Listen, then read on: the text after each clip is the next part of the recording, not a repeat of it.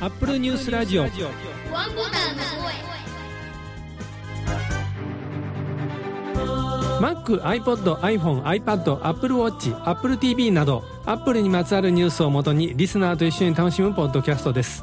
アップルニュースラジオワンボタンの声は毎週火木道の朝に配信する無料で聴ける30分の番組です。番組を制作配信いたしますのは大阪の Mac ユーザー会マグネットの山村です。皆さんおはようございます。第2488回2月22日です。アップルファンがお届けしているポッドキャストです。私は進行を務める山村と言います。今週のオープニングテーマは工作するならこれを作るです。春さんです。おはようございます。おはようございます。春です。小学生の頃は、ちょうどファーストガンダムのテレビ放送が始まり、プラモデルも大流行でした。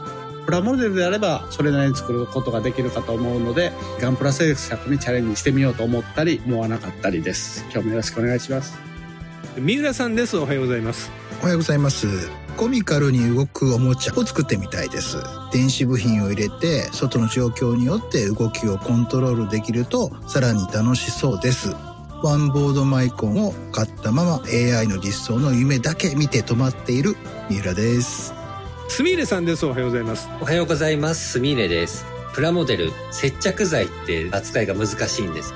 指と指がくっついてしまったり、その度にお湯で溶かしたりして結構大変な思いをした記憶があります。接着剤はいらないんですけれども、ガンプラ結構難しいですよ、はるさん。今日もよろしくお願いします。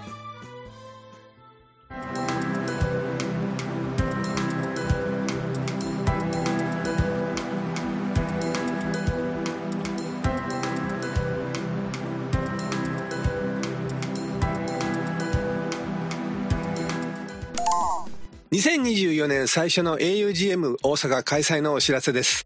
2024年3月2日土曜日、会場は三和建設株式会社人づくりホールで、阪急重曹駅から徒歩で7分、御堂筋線西中島南片駅からだと徒歩9分のところにあります。時間は10時から17時45分で、途中入退場が可能です。参加費は無料ですが、必ず申し込みサイトから参加登録をしていただく必要があります。開催終了後6時半から、姫故郷味の旅で懇親会を行います。懇親会会費は5000円で、こちらも申し込みサイトから参加登録が必要です。当番組ページにもリンクがありますが、augm 大阪のオフィシャルサイトにも申し込みページへのリンクがありますのでご覧ください。当日は私もスタッフで参加しております。皆様のご参加をお待ちしております。ギガ人にあった記事です。アップルが iOS から PWA のサポートを削除したことを認める。デジタル市場法への対応で影響は EU 圏のユーザーに限定。という記事が出ていました。ここでは三浦さんとすみれさんに入っていただいてますが、はい。iOS で私はよくウェブのページをホーム画面に保存っていうのをよくやるんですけど、プログレッシブウェブアプリ、略称が PWA なんですね。はい。記事に書いてありますのを読みますと、ウェブサイトを iPhone のホーム画面に追加したり、通知を受信したりできますと。これが今年の3月から出てくる予定の iOS17.4 のベータ版を見てみましたら、EU 圏のユーザーを対象に PWA は削除されていることが分かりましたということです。三浦さんはあんまりこれ使ってらっしゃらないね、そうなんですよ。ね。だから仕組みを初めてこう打ち合わせの時に聞いて、ほう、はいそういうものでしたかと、はいわかりました。ええ私はよくウェブで見つけたおもろいゲームとかあったらそれをホーム画面に落としといて、で、いつでもこう、サファリ系でパート全画面でゲームできるっていうのをやってたんですけど、さっき、ハルさんも打ち合わせの時おっしゃってて、デジタル庁のビジットジャパン。っていうやってるので、あれやと、税関での申告手続きが簡単になるという、よく利用してるって言ってました。これ、なんでそういう削除することになったかというと、EU で WebKit を使わないとブラウザアプリが作れないっていう件を、Apple は WebKit なしでもブラウザを作っていいですっていうふうに変えたんですよね。それが EU 圏のユーザーにだけなんですよ。うんだからそれ以外の地域では iOS17.4、まあ新しくされて、これは影響を受けないんですけど、おかげで EU 圏のユーザーに対しては、WebKit を使ってないブラウザを作られてしまった場合、この PWA を使おうとしたら対応できないので、だから PWA 機能自体はもう削除しますということなんです。うん。これは EU 圏のユーザーはまた一揉めするんじゃないのかなって私は思います。今まで便利に使ってたのにっていう。うん実際全体のユーザーの中で何割ぐらいの方が使ってるかっていうところでもあるんですよね。なかなか、うん例えば山村さんみたいにすごいいっぱい使ってるって方もいれば、はい。私とか三浦さんみたいにあまり使わないとか、そもそも機能を知らなかったみたいな、うんそういう方も結構いらっしゃると思うんで、はい。なんとも言えないところではあるんですけど、はい。残念なニュースでは私も思いますね。ね、思うんです。ホーム画面にエイリアスような形で置いとくだけっていうんだったら、それは、できますね。えっと、これ記事に書いてますね。で、その場合、開いたら、 Safari 画面の中にアプリが動いてるみたいになるのか、PWA がサポートされなくなるので、ええホーム画面のアイコンを開くと単にそのウェブサイトに飛ぶだけですね。飛んで、ウェブサイトの中の、例えばゲームやったら JavaScript で動いてるゲームとか、が普通にサファリから開いた時と同じように動くと。各ブラウザ上で。見え方の問題だけで終わるかもしれませんけどね、多くのユーザーまあにとっては。そうです。ただ一つ気になるのは PWA の機能で割と最近になってプッシュ通知機能とかが追加されてたそうんで、それが必要な PWA のウェブサイト、それを使ってる方だと影響が大きいかなというふうには感じますね。私もこの記事読んでて、アップルが最近 EU には面白くない目に合わされてるから、ちょっとこの辺で本気出しておこうかな、みたいなことに なったんかな、とか、俺が本気出したらこういうことになんねんぞ、お前ら。ちゃんと分かったか、みたいなことかな、なんて、なわけないと思いますけど。日本でこれやられたら結構ボブ言う人いるような気しますけどね、私。うーん、どうですかね。便利に使えていたものがなくなるっていうのは誰もあんまり嬉しくはないと思いますが。で、今週の Apple Vision Pro 話です。Apple チャンネルにあった記事で紹介します。写真をドラッグドロップするだけで Apple の Vision Pro で表示するのに最適な空間対応写真を作成してくれる Mac アプリ Make It Special がリリースという記事が出ていました。タイトル通りです。すでに撮影済みの HEI シールがピング JPEG のフォーマットの写真をドラッグドロップするだけで最適な空間写真を作成してくれるんですね。見ようがないからな、でも。作れても。空間ビデオの動画は見れますけど、画像はメタクエストでは見えないってことですか？うわ、わかんない。やってみないと。メタクエストであれから全然使ってないからわかんないんだけど。そうそう、空間ビデオ見れるから試しはいいんだけど。まあでも多くの人はそんなあれこれ持ってるわけじゃないから、iPhone と Mac ぐらいで環境方にはどう見えるんだろうな、みたいな感じになって終わりますよね。うんこれの肝は写真を撮りましたと。それが昔の写真です。その写真のデータ、データなり何なり、その中には空間的な情報は全く入っていませんでしたと。うん二次元の情報です。うんそれをこの Make It Special と入れると、はい。出力結果が AI を通して、あ、ここは人の輪郭。だからこう人だったらこんな丸みがあるよねとか、はいはいはいはい。その後ろはバックだから遠くに見せるように、遠くの座標 Z 軸が遠くだよみたいなものを計算して出力して、それを対応のデバイスで見るとこう立体的に見えるみたいなはいはい。ことをやってくれるってことなんですね。AI なんだな、これも。そうですね。記事読んでみて、アップルのハードウェアの仕組みに最適化してるんで、ええ M1 チップで約4秒で処理できるという。おへーーはいすごいですね。ただ、MacOS14 のソノマ以降じゃないとダメだそうです、山口さん。私はだいまあいいけど別にそう作る 需要ないから別にいいですけど。アプリで変換してる様子を自負アニメで記事に貼られてるんですけど、はい。はいはいはい。3D 化された画像っていうのがそんなにほどこうあちこち傾きませんね。ちょっとこう揺れてるあ、そう動きですよね。ね。ねこれだけだと、あんまりこう立体感が醸し出されてないですね。まあまあ猫一匹置いてるだけの写真やけど。は いはいはいはい。サンプルの時に絶対猫使いますよね。猫派が多いな猫派が。もうちょっと犬派には増えてほしいな、んね。うん、いずいいですね。うん。えーそうですか。まあ、ビジョンプロのね、アプリ、もうこれだけで、本当にビジョンプロに対してアプリがこうなりましたみたいなニュースむっちゃくちゃ多くて、うん。ビジョンプロ買った人も試すなんだけども全然間に合わないんじゃないかなぐらいになってると私は思ってるんですけど、うん。TikTok もね、アプリビジョンプロ専用アプリをリリースということで、YouTube なんかも最初は対応しませんみたいなこと言ってたのに、なんかもう続々とアプリ出しますとか、 Netflix なんかもね、うん出しますとか言ってて、手のひら返しもいいとこだな、君らとかい。や、もう手のひらぐるんぐるんですね。ほんまに。で、こういうニュースもあったんですよ。これはソフトウェアアンテナさんにあった記事で、悲報、Apple ファンが Apple Vision Pro の返品を開始という記事で、ザ・バージの記事を引用されてますけども、 Apple 製品は購入から14日以内であれば、どんな製品でも返品することを Apple が認めているので、ビジョンプロ第一陣の購入者の返品期限が迫っているから、返品が始まっているということでした。うん、返品の理由としては、最も多く挙げられているのは快適さ、つまりヘッドセットで頭痛が起きたり乗り物を誘発するっていう意見。で、重さ。特に前が重い。それから目が充血した。そういう意見が寄せられているそうです。これは何ものビジョンプロ購入者の方 X でフォローしてて記事いろいろ投稿読んでるんですけど、はい、一番好き相手ものやってる人でも3時間が限界って言ってますね。なるほど、なるほど。目がすごく乾くんですって。基本絶対裸眼でしょ？そうですね。まあコンタクトの人もいるけど、で、ファンがついてるんじゃないけど、空気通りやすいようになってるみたいで。ああ、そうですね。蒸れないって言ってましたね。かえってそれが目にどんどん、ほんのわずかなでも風が当たってるわけですよ。うん、で、目がどんどんどんどん乾くんですよ。うん、それで、何回もゴーグルの中で目瞬きして、うん、目薬さしたりとかなってくるという意見もあったですね。なるほど。それ私もクエストでありましたわ。もう、コンタクトしてでもちょっと目乾くなっていうの。自然な瞬きができなくなるんですよ。ずーっと見続けようと思って、ちょっと頑張って目開いてる。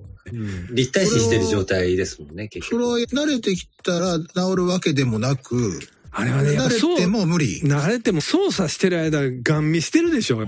それやと思いますね。モニターとかスマホ見るように、他も見てこっち見るっていうわけじゃないから、常に見っぱなしやから、それがあるんちゃうかなと私は思いますけど。なるほど。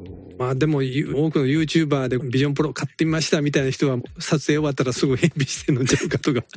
まあそれもありますよね、多分ね。取り高は取れたということでね。おしまいみたいな。かね。でもあの辺はやっぱり合う合わないという 3D 流行る流行らない問題っていうのもずっと永遠に続いてるわけじゃないですか。そうです、そうです。昔からテレビも裸眼で見えて、いいよって言ったらポシャンとなっちゃうみたいなね。うん、この最新の技術を持ってしてもやっぱり合わない人には合わないものなんだなっていうのがちらほら見えてきたって感じでしょうかね。そうですね。他ならぬアップルがそれに大々的にチャレンジしてくれてるっていうところは意義が大きいですよね。そうですね。まあそうですね。こんなんもし、まあ前も言いましたけど、進行のとか全然聞いたことないメーカーが何も頑張って出してきたって、うんうん、大丈夫ってやっぱり思いますもんね。うん、そうですね。たとえ、これが全地球的にポシャっても、我々はずっとビジョンプロを応援しますよ。ようかまんけど。あの、すみません。褒めたたえていきますよ。後世に伝えていきますよ。私はずっとつける必要はないんですけど、本当短時間でも、はい、あ、これはやっぱり Apple Vision Pro だからこそできることっていうものを見つけて、買えるんだったら買って使いたいなと思いますね。もうね、うん、3D モデリングやってますよ、皆さん。ああ、もうそれ最高だよな。うん、うん、でも記事の中でなんか、あるユーザーは Figma の画面を見ていると、めまいがするとかってあったんですけど、私 Figma も使うので、ああ、それは無理かなと思いました。そう、だからあのーもうちょっとゴーグルってほら付け外しが大変じゃないですか。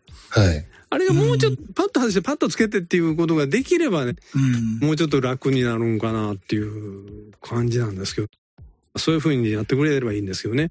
3D のデモはすごかったです。空中に指でつまんでピューって線引いていくとそこがもうポリゴンのこの面にできていって、で、出来上がったモデルを手前にもうレンダリングの綺麗なフォトリアシティックなモデルが手前に置いてあって、奥の方のワイヤーフレームに最初から入ったようなモデリング用のデータがあって、そこをいじると、手前のリアルなやつが本当にその通り形変わるんですよ。えー、そんなリアルタイムのレンダリングできるんやと。えー、あれはモデラーにとっては夢の世界ですね。ブレンダーも早く対応しないですよね。一緒に開発やってるから、もうそのうちなんか Blender Vision Pro 版みたいなのが 出てくれても。まあまあ、プラグインみたいなんでね、その対応していくんじゃないですか、うん、とひょっとしたら。いいですよね。やっぱりね、ああいう 3D のモデルって、使い慣れてくると、なんとなく、はこれだなってわかるんですけど、はい、とっつき悪いんですよね。そういう意味では、もう元々使い慣れてる手で、こねくり回すような感じで、うまいこと作れるようなモデラーが、ビジョンプロとかで出てくると、もっとやりやすい、うん、広まりやすいものになるんじゃないかなと私は思ってて。まあ、はい、さらに私も未だにマウスでやってても、うまくモデリングできないなとかって思うことが多々あるので、はい。うんなんかビジョンプロで手でうまくやれればもっと楽しくなりそうだなって。うん。確かます。クエスト2買う前に、関口あゆみさんっていう VR アーティストの女の人がはいはいはいはいはい。空間でこうバーッと 3D のこう、はい。で、あれやりたいわと思って。はい。はい。はい購入したらちゃんとそのアプリもあったからそれも買ってやってみたんですけど、うん 3D 生実家、うんマウスとキーボードで感覚的なものってあるじゃないですか。はい。手でやったら止まれへんねんね。あ、今度は。ちょっと拡大言うたつもりがダーンでかなってしまって、戻すの大変とか、この一夜をたおに向こうの方にボン置いてしまってこっち持ってくるのが大変とか、これはこれで両手が大変。そうだってか。空中で手やってるから手だんだん疲れてくるんですよ。確かに。そうだね。最初の5分10分ええねんけど30分もやってたらもう手だるなってくるんね。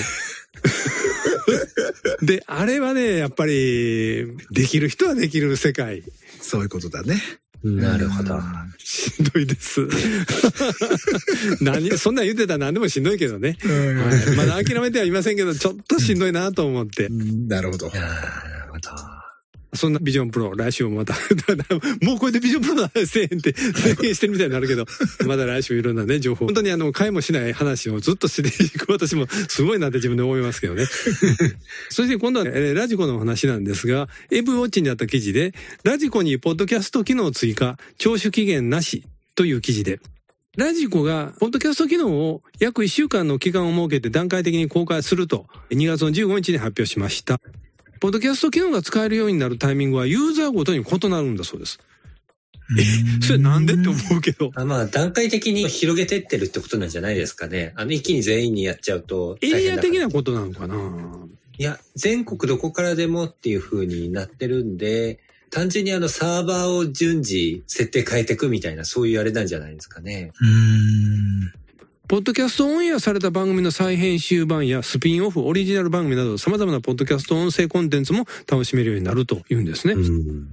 普通は再生し始めてから24時間以内に聞かないといけない。で、合計3時間の聴取が可能っていう、聴取期限が普通ラジコにはあるんですが、ポッドキャストの場合は無料で聴取できて、しかも倍速再生機能も搭載で、ずっと保存したままで置いとけるということだそうです。なるほど。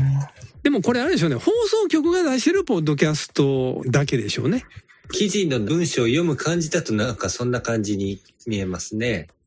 だって、ラジコも商売でやってはるから、そこを個人の普通のフリーのポッドキャストまで聞けるようにしてしもうたら、え、こんなんまで聞かれたら、うちの番組聞いてもらえる時間減るやん、みたいな感じになりかねないから。今、一応、ニュースリリースの方も見てるんですけど、ラジコの。はいはいはい。オンエアされた番組の再編集版やスピンオフ、オリジナル番組など様々なコンテンツがって書いてあるんで、これだとちょっとどっちとも取れないですね。うん。ラジオ番組関連のポッドキャストしか入れないつもりなのか、ワンボタンの声みたいに全然ラジオとは関係のない入れるようになってるのか、ちょっとなんとも言えないところですね、これだと。日本の民放のラジオが今、は自社で配信出してるポッドキャスト番組の位置づけを、はこれは私の感覚で言ってるんですけど、自分たちが普通に放送してる枠のエリアとほぼ認識し始めてるなっていう感じがするんですよ。で、なんでかっていうと、通常の番組と番組の間のスポット CM で、はい。お笑いの人でね、なんとかなんとかです。え、なんとかのためのなんとかいう話してます。ポッドキャストで配信してます。どうぞお聞きくださいって言って、うん。そのクオリティを放送に乗る内容と同じぐらいのレベルをタレントさんにやらせて、それ、うん。電波では聞けないんですよ。うん。電波で聞けないというか、あの、普通の AM とか FM では聞けないんですよ。ポッドキャストで出してるからって、それの番宣を普通の AM とか FM 放送に入れてきてるんですよ。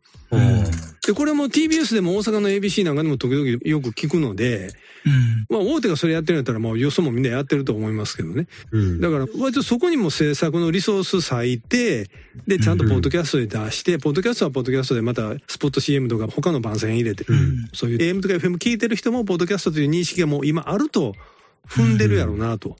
うん。だから、それ、こういうふうにラジコも対応していけれるんかなって思うんですけど。ああ確かにそうですね。普通にラジオしか思ってなかった人がラジコっていうものがあるってなった時に、我々のこういう個人が発信してるポッドキャストを見つけてもらえる可能性が多少なりとも上がるかなという期待はあったりします。うん、そうですね。ただもう iTunes とか見に行ったら放送局のアイコンばっかりになってるけどね、今もう。うん、ええとか思うけど。うんでも私はラジオ局のやってる、ソッドキャスト限定の番組なんかも最近聞いてるんで、面白いものは面白いっていう感じですね。で、なんか例えば言っていいやつやったらなんか、日本放送さんの科学のラジオ、ラジオサイエンティアっていうのが毎週月曜日にポッドキャスト限定なのかな？それで配信してて結構面白いですよ。あ、ほんまですか？そうなんですよ。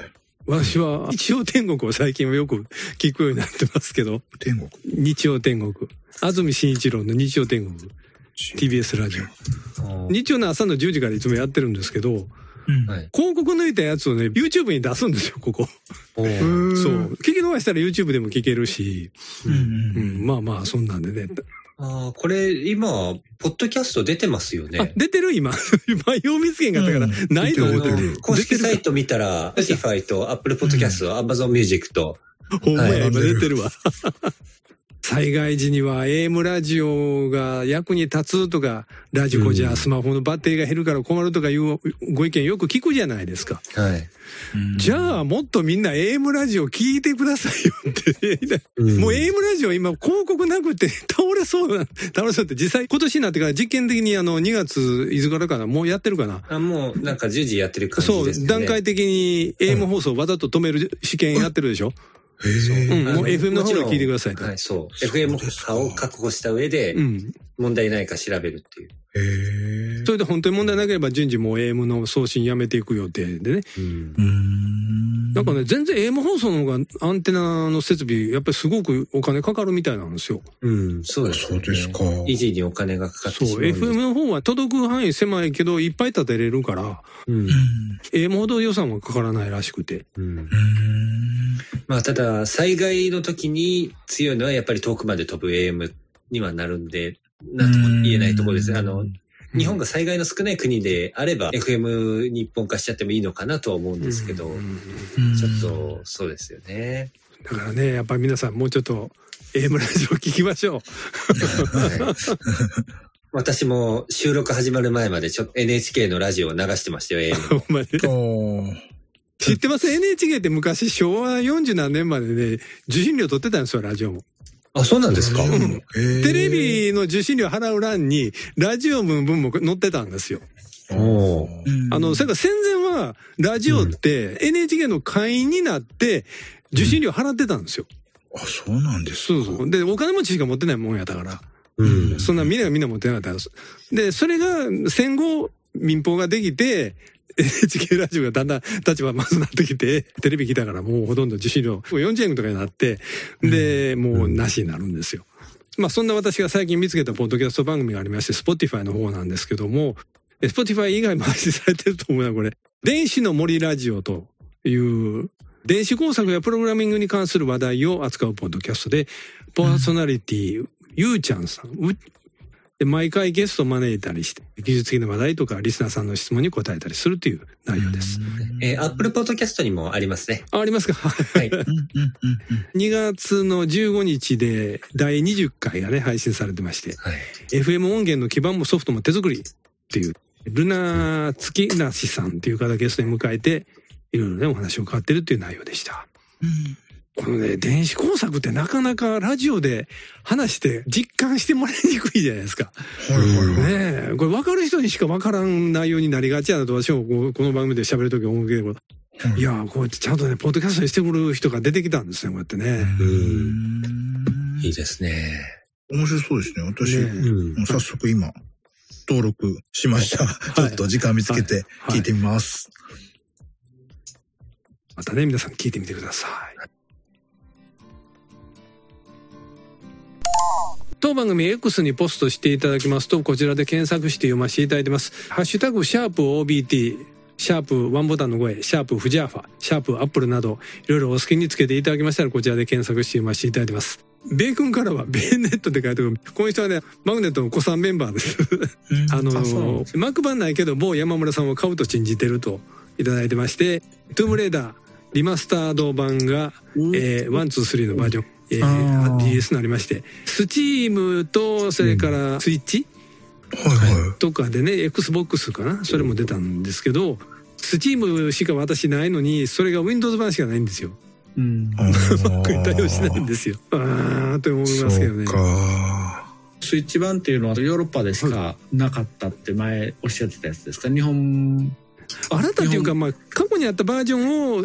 あのもう一回リマスターっていうから絵をきれいにして音もよくしてるっていう内容で、はいそうですね。うん。ここでこんなんしたらこんな変なんが出るとかいうのも全部再現されてるらしい。そんなやつマリオでもちょっとしたバグではないけど壁蹴っていってありえない高さまでこうバグ転できたりする場所があったりするじゃないですか。ああ、まあ、はいはい。ああいうのがこのトームレーダー多くってレンガの建物の端っこへ行って右足をレンガにちょっと埋める感じで垂直に何回も飛んでいるとその建物の屋上にいきなりジャンプするんですよ。そのして屋上へ逃げたりとか いろいろできるんですねはいはいはいはいはいはい。こんなんなんですね。私、トゥームレーダーやったことないんですけど、はいなんか面白いですね。恐竜と戦ってるやつもありますね。ああ あのこんなん出るんだ。遺跡を探検して秘宝を取りに行くっていう話ですけど、まあはいはいはいありえない敵が出てきてねいつもまあスイッチの公式ストアでやっぱり出てる海外版でしか確認ができてないというあ今週末基盤の日本展開発表されていないがって書いてある。あら、ほんまや。あそうなんだ。ということはプラットフォーム PC に頼るしかないわけだ。最近のバージョンってめっちゃリアルなやつですよ。なんか前ハルさんがやってたゲームなんでしたっけ？えっ、と、ゴースト・オブ・ツシマですか。島あそうそう。あんな感じのめっちゃリアルで。はいはい。でそれを好きな人もいるけどそっちよりも最初の頃の荒い CG でありえない死に方するのの方が面白いというのがいいってそっちばっかやる人もいるん。ですよね。ちなみにプレイステーションの公式サイトでも日本語版では出てこないですああ、ねなんかあるんですか。いやー。しゃあねえあならブートキャンプ入れるしかないのか。いやいやなうん。いよいよブートキャンプちゃんと考えてやらなあきゃんみたいですもん。それから三浦さんが今年も心臓月間チャレンジのバッジゲット。今年は旧正月チャレンジなかったなぁといただいてましたがなかったんですね。そうなんじゃないかなと思ってるんですよね。毎年旧正月のちょっと前か、あるいはその旧正月が始まった直後ぐらいにバッジが取れるよっていうアナウンスがあって、取っていたんですけども、はい今年はそろそろ旧正月近いな、バッジあるかなと思って気にして見てたんですけど、はい。あの、事前にこういうのあるよというのもなかったし、はい。旧正月中もなかったんですよね。そうですね。なので今年はもう取れず、残念。ないのかなってないみたいですねでみんなこう言ってますねやっぱりねですよね、んそうなんですよ。だから残念です。だから12年分ゲットしたかったなと思ったんですけど結えっと局途中で。あいや、当然こういうのをやるってことはありそうじゃないですか、12年分。うん でもなかったな、みたいな。うん。日本でやるから日本の干支でやるんですかね？旧正月向けやから中国の方で干支でやったりしないですかね？あ、そうですね。そうですね。確かに。え、中国の干支って何個なんでし違うんでしょ？国によって微妙に違いますそうですね違いあ、ます微妙に違うんですね。ははいいはいはい。猫年があるとか、なんかそういうところがあったりしません確か？ベトナムは猫年がありますね猫年。うさぎ年がないんです日本の何かの年が、そちらでは猫年っていう。うさぎ年が猫年ですねあ、そうなんですね。牛年が水牛やったりはいはいはいはいはい。羊年は確かヤギでしたかね個数は12で変わらない。こそは12です中国えっ、とイノシシの代わりに豚になってるみたいですねそうなんですね。もそうでしたねイノシシああ、そうなんですか。だからここで切れちゃったから、多分来年もないのかなとか、ちょっと、ちょっと残念みたいな。アジア人にとっては干支は大事なものなんだと 訴えていくといううん。干支ってどこまであるんですかねあ東南アジアまでありますかね日本、中国、台湾、韓国、チベット、タイ、ベトナム、ロシア、モンゴル、ベラルーシ、あアラビア、イラン、ブルガリアの15カ国ってなってますね。あ。ああ。12日の習慣があるブルガリアの干支って想像しにくいうん何がおるんやろあ、でも12子ってなってますね。同じなんだろうか。大体。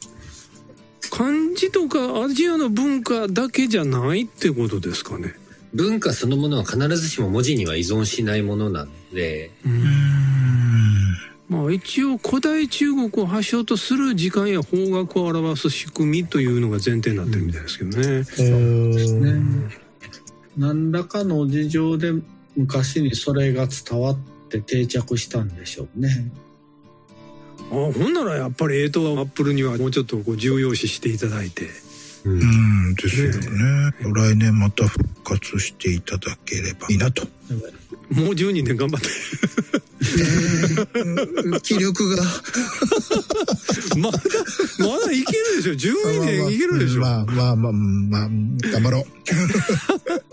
だってえ12年後にはもうあれですか？デブ賞になっても絶対運動なんかしないってなってるんですか？わかんないですよいつ僕がデブ賞になるかは なるほどヨーロッパアラビア方面に広がっている理由としてははっきりしないんですけどモンゴル帝国の影響があったんじゃないかと。日本で言ったら元寇で有名な元ですよね。はいはい、あれが中国の統一された帝国の中では一番国土が広かった王朝になるので、でヨーロッパの方まで攻め込んだりもしてるんでその影響じゃないかなという話がどうやら。なるほど。ヒラリーさんからは、日本のアマゾンに並行輸入品がでも高い、ビジョンプロ VRMR ヘッドセット 256GB 並行輸入品。さあ、いくらかな？見に行ってみよう。とリンクを辿って見てみたら、78万8800円。これ、ハルさん買えるんじゃん？いや、買わない、買わない。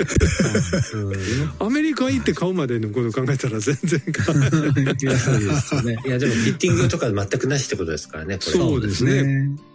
あでもこれ最初出始めは91万やったんや。なんかどんどん下がっていってる。下がってる、うん、ええたまたまこの間 YouTube で動画を見かけたんですけれども、はい、ビジョンプロを買ったって方の検証動画で、いろいろ物にぶつけたり、強度を調べたりとかそういうあれなんですけど、ええ、Vision Pro の後ろ側の部分、目と当たる部分、目の周りを覆ってるカバーがあるじゃないですか。はいはいはい。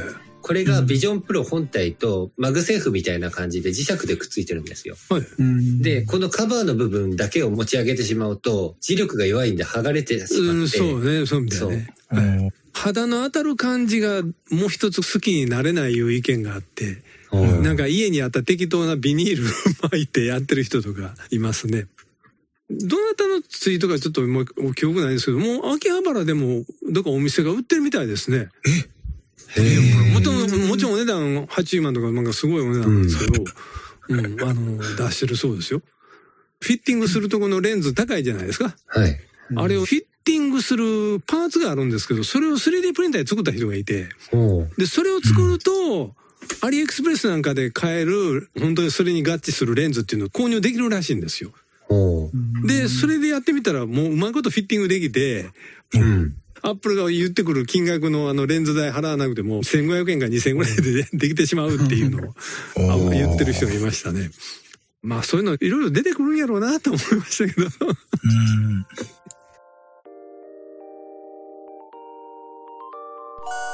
アップルニュースラジオワンボタンの声では皆様からのコメントをお待ちしております。2月のテーマは Mac と iPod、iPhone、iPod、Apple Watch などの40年前。当然40年前は Mac 登場でワクワクしていましたとか、当時はまだ若かったので無理して働いてお金を貯めて Mac を買いましたとかのお話をお待ちしております。ここで Mac ユーザー会マグネットの定例会の予定をお伝えいたします。2024年2月のマグネットは2月28日水曜日夜8時から Zoom のオンラインミーティングで開催いたします。前回までは夜9時開始でしたが夜8時に変更しております。詳しくはマグネットのオフィシャルサイトでご確認ください。次回の配信は2月24日土曜日を予定しています。それでは次回の配信までオーバー。